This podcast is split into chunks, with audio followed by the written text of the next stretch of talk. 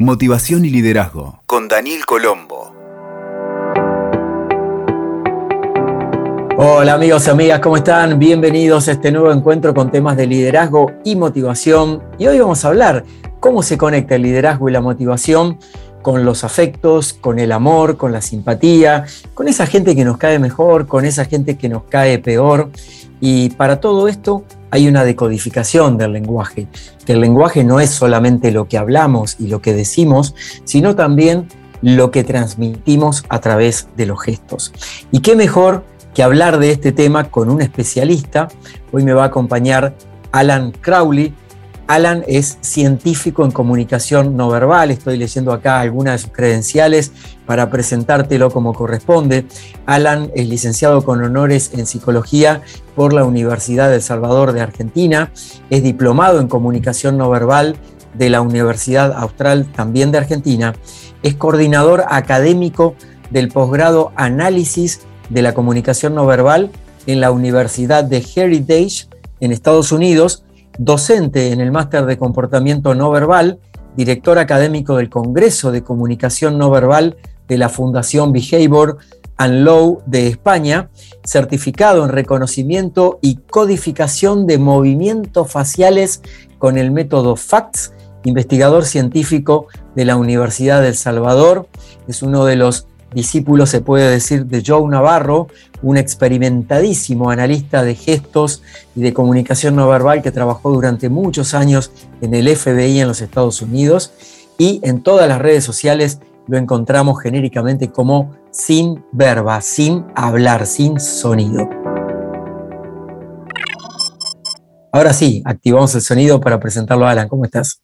Hola Dani, muchas gracias por la introducción y bueno, es un placer y tener la oportunidad de llegar a tu audiencia y comunicar la importancia de este fenómeno, de esta dimensión un poco oculta, a veces ignorada de lo que decimos sin las palabras. Hace tiempo hicimos un vivo, en, en esa ocasión era a través de Instagram, donde hablamos del tema del carisma, si se nace con carisma, no se nace con carisma. Para despertar un poco la curiosidad de las personas, ¿se nace con carisma, no se nace con carisma? ¿Qué opina Alan? La creencia era que sí, que era un don, que es algo que lo tenés o no lo tenés cuando nacés, y sin embargo lo que muestra la evidencia es que se puede cultivar y se puede desarrollar. Es decir, todos podemos aprender a ser un poquito más carismáticos mañana, dentro de una semana, dentro de un mes. Solamente hace falta primero prestar un poco de atención a cómo nos comunicamos con las palabras, por ejemplo, usar más metáforas, usar listas de tres, no de ocho o siete ejemplos, tres es mejor, hacer contrastes. Y después también a nivel no verbal, mirar los ojos. Hoy vamos a hablar de algunas señales que son de afecto positivo y que también se vinculan justamente con el carisma, porque el carisma consiste en caerle bien a los demás y que la gente disfrute de pasar tiempo con vos. Recién hablabas de, esos códigos que también se aplican para el afecto y me meto con esto en el tema de hoy, que son los gestos del amor. ¿Cómo el amor entendido en el sentido más amplio? Puede ser el amor entendido en términos de pareja, pero también puede ser una relación afectuosa entre compañeros de trabajo, el amor entre los amigos. ¿Cómo, ¿Cómo podemos empezar a desandar este camino de los gestos del amor? ¿Hay gestos que son propios del amor?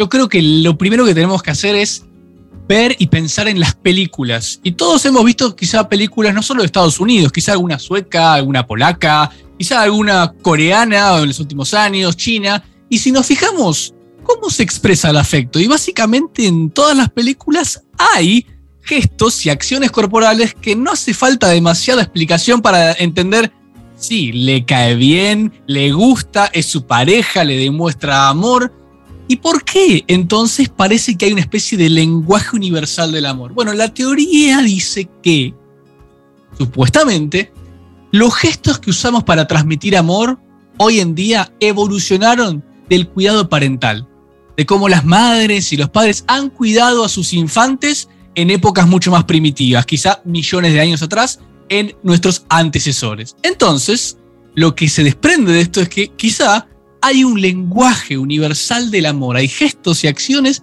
que todos podemos usar y que de hecho usamos o podemos ser más conscientes de ellas para cultivar más el afecto en las relaciones y empezar a hacer estos gestos con más frecuencia. ¿No, Dani?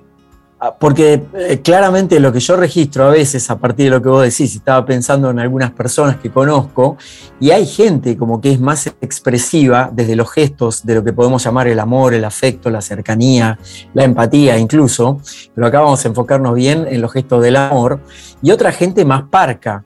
¿Eso con qué tiene que ver? Y acá te pregunto más quizá desde la psicología, ¿no? ¿Tiene que ver con, con un comportamiento de la persona, con sus características, con su personalidad?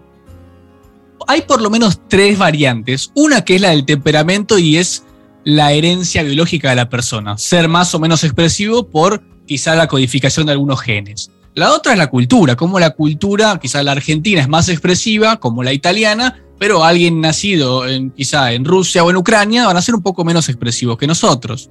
Y después está la variación individual. ¿Cómo fuiste criado? ¿Qué experiencias tuviste? ¿Con quién interactuaste? ¿Quiénes fueron tus docentes? Y vos cómo incorporaste esas figuras en tu comunicación no verbal. En el fondo, hay algo que es muy poderoso, y esto es investigación pura, que muestra que las personas que expresan afectos, escuchen esto, positivamente y establecen contacto físico con otros para expresar ese afecto, resulta que tienen más salud física y psicológica. Es decir, la expresión de afecto bien regulada hace bien. Expresar afecto y expresar amor nos puede hacer más saludables. Por lo tanto, quizá deberíamos prestarle un poquito más de atención y sobre todo lo que pasa con las parejas. En las discusiones, por ejemplo, si expresamos mucho afecto negativo o positivo, cuál es la proporción de afecto positivo y negativo. Hay muchas investigaciones realizadas por un psicólogo norteamericano muy reconocido, John Gottman, de la Universidad eh, de Washington. Él es profesor retirado ya de mérito fundó su propio instituto, el Instituto Gottman, tiene varios libros, y él encontró varias cosas, Dani, que me gustaría compartir respecto a qué pasa en la pareja cuando aparecen cosas que uno debería atender y reemplazarlas. Por favor, todos tomen lápiz y papel, yo acá tengo mi lápiz y papel también, por estas ideas que nos va a compartir Alan, que tienen que ver con la comunicación no verbal, porque es cierto que los gestos ocupan un lugar muy preponderante en todo el 100% de la comunicación. Definitivamente nadie nos entrena para tener buenos vínculos, pero si nos entrenaran, nos dirían, lo no verbal ocupa una parte enorme y muchas veces las discusiones que tenemos con la gente que amamos tienen mucho más que ver con las formas, los tonos, las caras que les ponemos y mucho menos que ver con el tópico, si alguien lavó el plato, si no estacionó el auto en cierto lugar o si piensa ir a determinado lugar de vacaciones. Es la forma la mayoría de las veces. Y de hecho, si prestamos atención a los mensajes del cuerpo, cuando está por venirse la discusión, ya hubo seguramente uno, dos o tres avisos corporales que te estaban anticipando, se viene, se viene, se viene. Y en ese se viene, se viene, se viene, ¿qué se viene ahora? ¿Podemos conocer unos datos de este experto norteamericano? Claro, y mirá qué interesante lo que hizo, porque empezó estudiando primero sin saber qué iba a pasar. Y segundo, dijo, a ver, vamos a estudiar a las parejas. Okay las traía a su laboratorio, estaban ocho horas separadas y luego las entrevistaba, en realidad les pedía discutir, que conversen sobre tres tópicos distintos. 15 minutos sobre algo que pasó en el día, un receso, 15 minutos sobre algo negativo, receso, y para que se vayan de, buenos, de buen modo, que discutan de algo positivo que tienen en común. Y luego analizó todo eso y lo comparó con las parejas exitosas, las que lograron estar 40, 50 años, que tienen buena salud, buena relación. Y ahí emergen un montón de resultados. Les voy a contar dos de los más importantes. Y el primero es que tienen en común las parejas exitosas. Las que no se separan, las que puntúan alta satisfacción. ¿Saben qué es? Y es que en las discusiones emiten una alta proporción de afecto positivo una proporción de por cada una muestra negativa, un gesto negativo, una palabra de afecto negativo, hacen cinco positivas. En contraste, las parejas más disatisfechas, ¿qué hacen? Uno a uno. Por cada una negativa, una positiva. Y esto es específicamente en el contexto de las discusiones. Y los invito a pensar, ¿qué cara ponen en las discusiones? ¿Qué tono usan en las discusiones? ¿Qué palabras usan? Y ahí es donde nos empezamos a dar cuenta que quizá estamos influyendo en la relación sin siquiera darnos cuenta. Y esto tiene un efecto acumulado. Eso es lo primero que dijeron, esto es rotundo, esta diferencia entre parejas exitosas y no exitosas está muy clara. Y eso le permitió, y escuchen esto, predecir el divorcio con un 93% de acierto. Esto es increíble. increíble. Realmente sí, realmente sí. Eh, cuando vos hablabas de estas señales que vamos dando todo el tiempo, eh, eh, estaba pensando lo poco conscientes que somos, ¿no? Porque a veces estamos, estamos como dejando ese rastro y, la otra persona lo interpreta como lo interpreta, pero seguramente en ese intercambio no verbal hay muchísima información condensada. Puede, puede, estar incluso el amor, el afecto, la lealtad, un montón de cosas, pero también cosas no tan positivas, ¿verdad? Siempre hay un monto de todo tipo de afectos y el sentimiento del amor, más que una emoción, quizá podemos llamarle sentimiento, porque cuando estás sentís amor por alguien, es muy duradero y se compone de orgullo, alegría, incluso temor, tristeza, un poco de celos. Es un cóctel, una mezcla eh, muy extraña, pero que en el fondo cuando comunicamos amor y afecto, los demás se dan cuenta. Y lo que tiene de positivo este lenguaje corporal, que técnicamente no es un lenguaje, pero aún así nos entendemos bastante bien, es la simple idea de que, como dije antes, no nos entrenaron para usarlo y comunicar de determinada manera, pero aún así logramos que el mensaje llegue. Y por ejemplo, hablemos de unos gestos asociados al amor, y uno de ellos es la mirada. Hay una tendencia a mirar más aquello que nos gusta, y especialmente si estamos enamorados, sentimos amor por alguien, mantenemos y sostenemos un poquito más la mirada. Mm. Otra cosa es, vamos hacia los demás. Se ha estudiado, por ejemplo, y se encuentra que, por lo general, cuando tenemos más intimidad con alguien, te sentás, te arrimás o te parás físicamente más cerca de esa persona que de otros. Otra cosa que hacemos es nos inclinamos, tratamos de reducir también la distancia física con esa persona que deseamos, que nos gusta, que le tenemos mucho aprecio. También orientamos el cuerpo hacia ella, no solo la cabeza. No, no, orientamos todo nuestro cuerpo, dirigimos toda nuestra atención metafóricamente a ese individuo. Y por supuesto el contacto físico, contacto que es una de las vías de la comunicación más interesantes, más potentes, y eso depende de cuánto tiempo tocas a alguien, de qué manera, con cuánta fuerza y en qué parte del cuerpo, por supuesto, y todas estas variantes permiten que comuniquemos desde gratitud, felicitaciones, aprecio, hasta atracción sexual.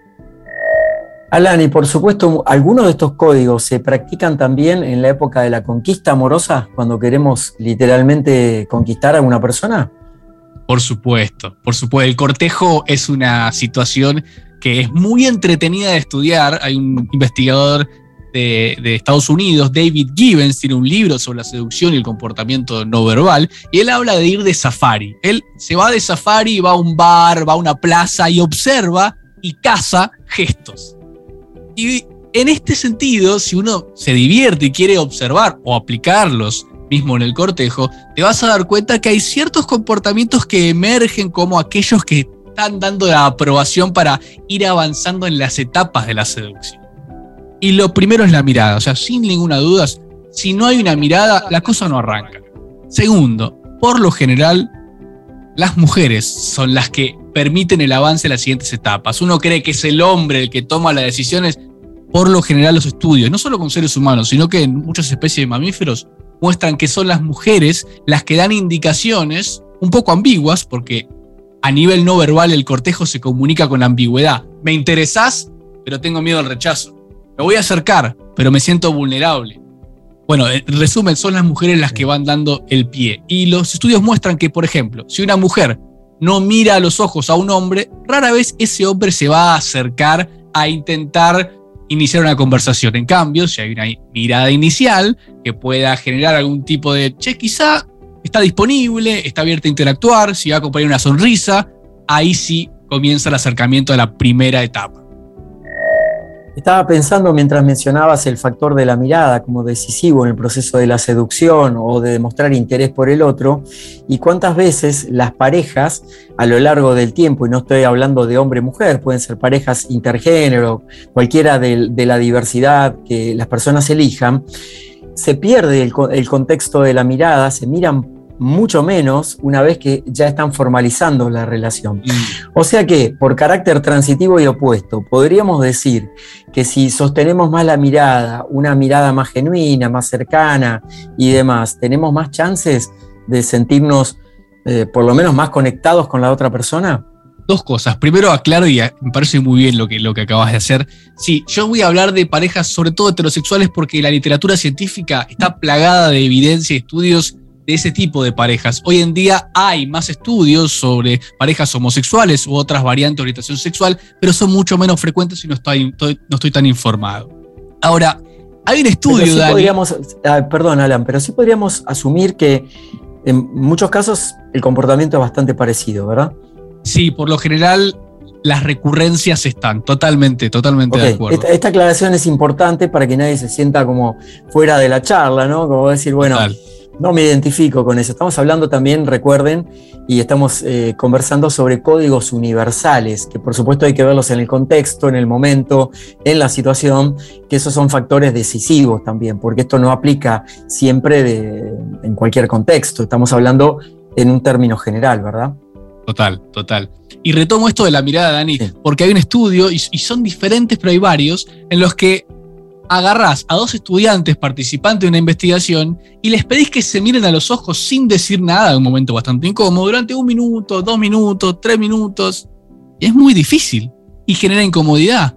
O pedirle a alguien, interactúa con esta persona, pero tenés que mirarla a los ojos, hacer un esfuerzo.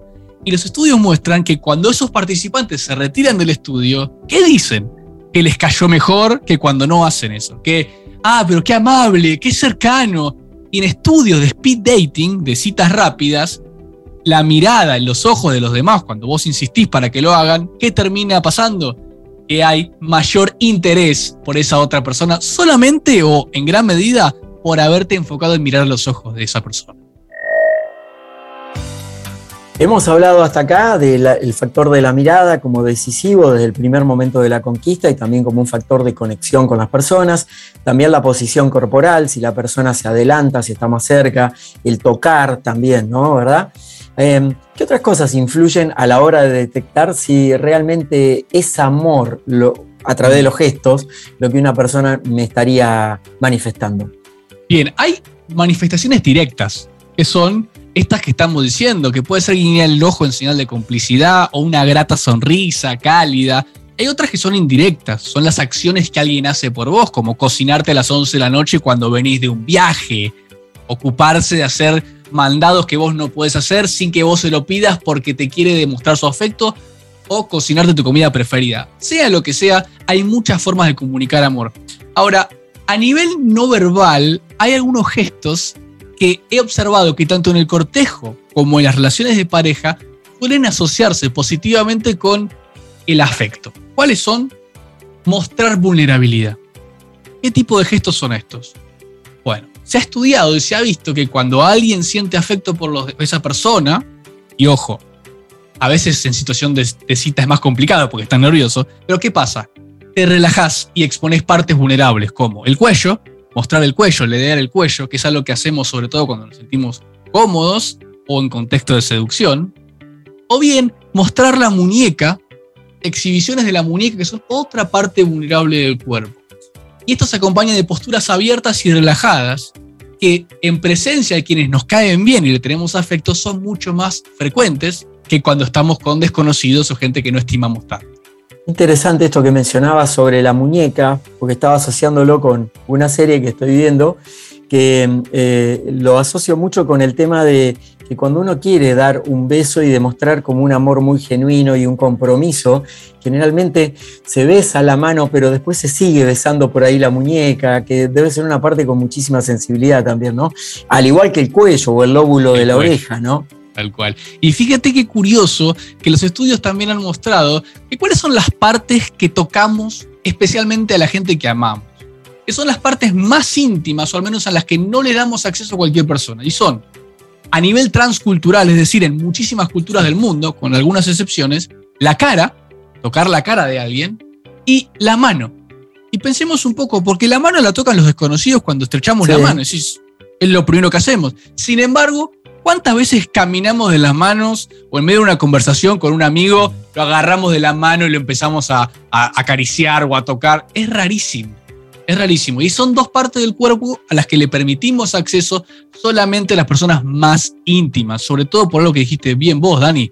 Tienen muchísimas terminaciones nerviosas. La mano y la cara son, a nivel cerebral, los que más neuronas tienen dedicadas a la sensibilidad. Alan, y cuando hablamos, por ejemplo, de, cambios en, la forma de sentir el amor según las etapas de la vida, ese enamoramiento que tuvimos por ahí en la adolescencia, van cambiando los gestos desde la adolescencia a la juventud, de la juventud a ser una persona mayor, después tercera edad. ¿Cambian estos símbolos del amor, estos gestos del amor?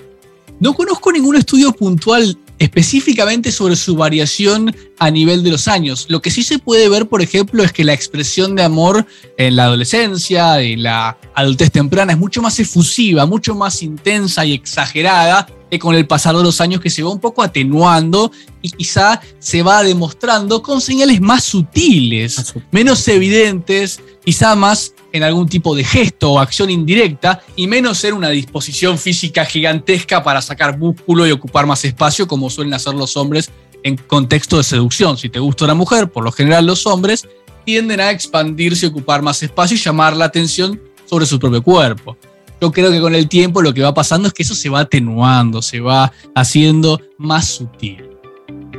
Cuando hablamos de amor en familia, por ejemplo, ¿no? Esas cenas de un cumpleaños, fiestas de fin de año y demás, y nos sentamos al lado de gente que por ahí no tenemos tanta onda, no tenemos tanta buena relación.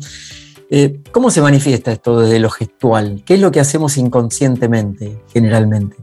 Y lo que pasa es que estamos en piloto automático y no estás monitoreando todo lo que hace tu cuerpo. Y quizás estás con los pies debajo de la mesa zapateando así una y otra vez, jugando con la copa mientras la rotás de un lado al otro, con el cubierto. Buscas formas, o tu cuerpo, tu cerebro busca formas de calmarte, de canalizar la ansiedad, la incomodidad, y de repente haces gestos y acciones que podrían revelar no estoy tan cómoda o cómodo, estoy algo nervioso, o esta persona no me cae del todo bien y le frunzo el ceño, o le hago una mueca de no me caes del todo bien esto es natural y no voy a decirles, hey, supriman todo eso y muestren una cara sonriente todo el tiempo y comuniquen amor y afecto. Pues al fin y al cabo, eso te va a perjudicar incluso a tu salud y a tu regulación emocional. Porque si mm. vos estás fingiendo todo el tiempo a nivel interno, vas a empezar a sentir una disonancia muy grande, una disparidad, una discrepancia entre lo externo y lo interno, que en algún momento eso se rompe por completo y pasan cosas, diríamos, pasan cosas. Ahora, mi recomendación sería tratar de ser un poquito más conscientes de la situación corporal, cómo estoy sentado, a quién estoy mirando, cómo tengo los hombros, cómo tengo la cara, a dónde oriento a mi cuerpo, y tratar de ponerle la mejor onda, a pesar de que no le caiga bien, yo em, confío en que las estrategias de, de rapport, todo lo vinculado con esta capacidad de conectar con los demás, entrar en la misma frecuencia, son fundamentales. Y no hay forma de tener relaciones exitosas sin esta química inicial, sin utilizar estas acciones que todos tenemos más o menos desarrolladas para conectar con los demás. Eso creo que es súper importante, Dani. Alan, desde el punto de vista de la conquista, desde el amor, o por lo menos en el estadio inicial de enamoramiento, de un vínculo de, amoroso, ¿no? de pareja, ¿influye también, por ejemplo, el tono de voz? Siempre, por supuesto, por supuesto. Eh, mire, estamos hablando de comunicación no verbal, pero el tono de voz eh, conforma dentro de el universo de lo que podemos evaluar, ¿verdad? ¿Cómo se llamaría técnicamente? No, no, no lo conozco. Sí, es el canal de la paralingüística o paralenguaje, que acompaña el lenguaje. Hay estudios que muestran, por ejemplo, que cuando hablamos con las personas que nos caen bien o nos gustan, cambiamos la tonalidad de la voz. Hablamos con una entonación más efusiva, más enérgica y cálida, versus cuando hablamos con alguien que no estamos tan interesados. Fíjate cómo pequeñas sutilezas en cómo hablamos las podemos incluso detectar en el WhatsApp. Che, pero esta persona hoy no está de buen humor, ¿le habré dicho algo para que me responda así? Versus, ah, pero ¿estará interesado en mí? Ese, tono final, ¿qué podría indicarme? Evidentemente sí, cambiamos la forma de hablar. Y solo, hace, solo hay que pensar en cómo hablamos con nuestra pareja en comparación con el resto de las personas. Y muy probablemente, como muestran los estudios, repetimos una tendencia que hacemos con los perros o con los bebés, el baby talk. ¡Ay, cosita linda! ¿Cómo está? ¿Todo bien? Ah, esa modalidad la estamos replicando, fíjate lo que dije al comienzo, de que las expresiones de afecto están enraizadas o tienen su origen en la evolución cuando cuidábamos a la progenie, que hacemos lo mismo con nuestra pareja. Hablamos como si fuéramos bebés. Es rarísimo. Y así expresamos el afecto, con cambios. También en por eso aparecen los apodos, ¿no? También, por ejemplo. Claro. A- Total, así ¿Y qué construye. apodos ponemos? no? Chanchito, bebito. ¿Por qué? Bueno, ah, está, está todo conectado. Está todo conectado, qué interesante. Como para ir finalizando, Alan, estaba pensando en, en estos gestos del amor y de qué manera nos conectan o nos desconectan con las personas. Porque también considero, y esto para que, para que me corrijas, que, que podemos adoptar, aún estando en situaciones no tan cómodos con otros, pero una situación un poco más neutral, digamos. Eh, sobre todo para generar un entorno emocional que no sea disgustante ni para nosotros ni para los demás. Esa neutralidad en los gestos, ¿se puede conseguir? Me, me interesaría saber cómo conseguís vos a la neutralidad en la, gest- en la gestualidad. Me La gustaría ver tu, tu neutralidad la considero como adoptar una postura más de observador, de no participar Mm. tanto, quizá, de estar presente, pero tal vez no estoy con un involucramiento al 100% con la otra persona. Eh, no, estoy, no estoy fingiendo tampoco, porque no me estoy mintiendo a mí, haciéndome el interesado si no estoy tan interesado, Claro. pero por algún motivo no me puedo escapar de esa situación. ¿sí? Entonces, adopto una posición más neutral que no va a ser incómoda para la otra persona ni para mí. Es Me- como me que gusta la- tratar de quedar me bien, digamos, pero tampoco esforzarme en como sobreadaptarme a la situación, a eso me estoy eh, refiriendo. Claro, es como un equilibrio entre El no lograr me un quiero equilibrio. adaptar y mostrar, ah, esto es maravilloso, y cuando no lo Sí. es, o eh, qué mal que la estoy pasando. Es un, bueno, de acá no tomo posición, estoy relajado, escucho, participo un poco, un poco, no tanto. Creo que eh, la neutralidad es una estrategia viable, es útil, la recomiendo. Ahora, interesante, porque esto lleva mucha, mucha reflexión, Dani. Por lo general yo me inclino por una adaptación interna que se refleje en lo externo, que sería un trato de reevaluar la situación para buscar lo positivo y cómo yo me siento con eso y en función de eso sacar mi mejor versión que mejor se adapta a esa situación. Hay una frase Comprendo. que era de Bruce Lee que, decía que tenemos que ser como el agua, porque el agua no tiene forma, entonces te adaptás al vaso, a la botella, a cada tipo de, de- de situación. Yo creo que un poco ser como el agua es útil, pero también corres el riesgo de sobreadaptarte y perder tu autenticidad, quién sos vos, tu bienestar interno. Entonces, coincido seguramente, Dani, en la idea del equilibrio. Cada En la uno cita tiene que encontrar su propio eso. equilibrio.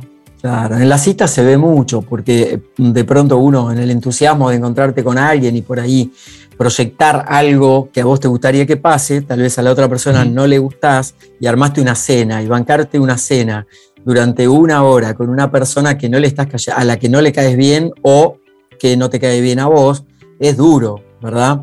Entonces acá no tengo mucha experiencia en conquista, pero sí sería como un tip Yo de que tampoco. citas breves en lugares neutrales, seguros y si hay onda, vamos a tomar algo, pero si no hay onda, bueno, dejémosla pasar para otro momento, ¿verdad?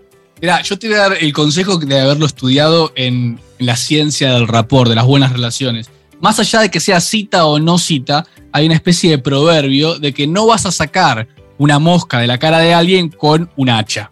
No. Mm, Vos tenés que echarla, sacarla con el monto adecuado de fuerza. Y yo creo que todos deberíamos ser un poquito más honestos con el monto adecuado de tacto. Y que hay veces en las que, sea la relación que sea, hace falta un poquito más de honestidad. No la honestidad brutal y que te digo, yo soy así. No, yo soy, sarcástico y bánquensela. Yo soy eh, así. No hace falta. Hay que ser más honestos con cierto tacto. Y yo creo que de esa manera los dos en las conversaciones pueden salir beneficiados. Incluso, y esto lo he leído en los estudios, en las discusiones de pareja que alguien dice, no, mejor no confronto y no le comunico lo mal que la estoy pasando, estas cosas negativas. Y en realidad, evitar los conflictos lleva a parejas más satisfechas y a veces, si vos lo hablás de la manera apropiada, lleva a mejores resultados de pareja.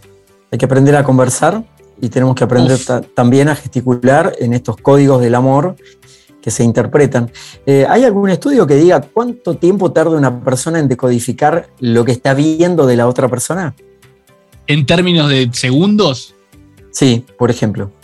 Hay mucho sobre que básicamente necesitamos 30 o 33, 40 milisegundos. Eso milisegundos. sí, que eso es lo mismo que decirte que em, en una 24 parte de segundo ya estás interpretando y haciendo juicios de valor sobre la otra persona. Ahora, más allá de que sean 300 milisegundos, 400, si es un gesto más complejo o menos complejo, lo que pasa es que es inmediato. Estamos sacando conclusiones una atrás de la otra de manera encadenada, como si fueran un río, y eso mm. se acumula y vas creando impresiones de los demás, y si no, corrigiendo las que ya tenés. Y eso tiene consecuencias.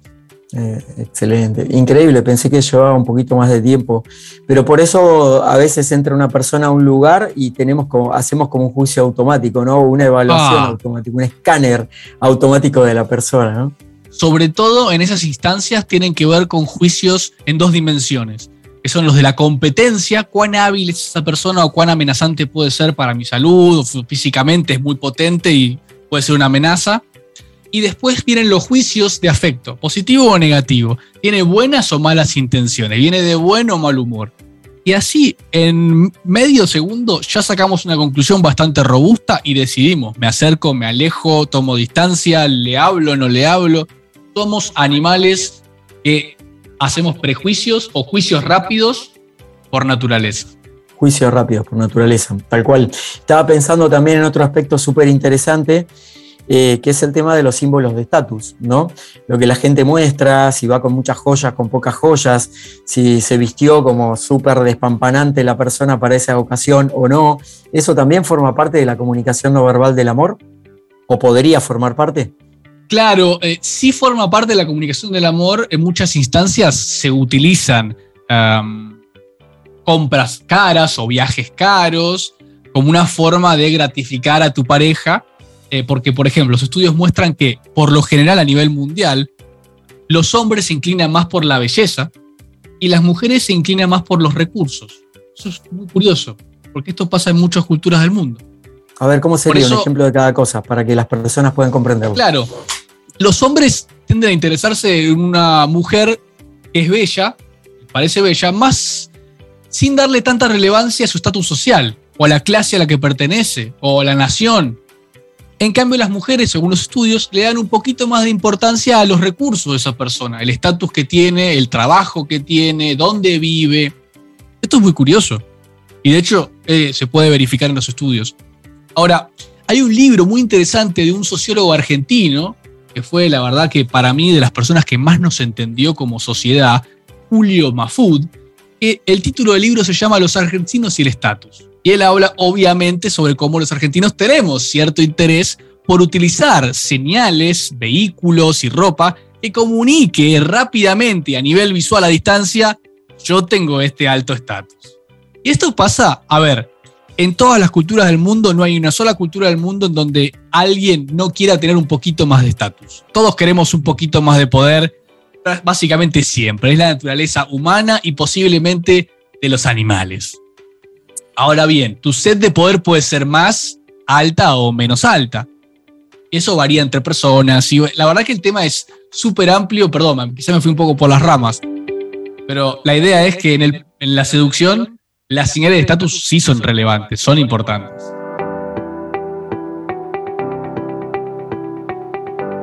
Alan, muchísimas gracias. Me encantaría que las personas sepan dónde ubicarte, porque Alan permanentemente, además de su trabajo académico, es un divulgador científico de la comunicación no verbal, como siempre él se encarga de, avalar todo con algún estudio, con un libro, con papers científicos que están publicados sobre esta materia y siempre se está actualizando.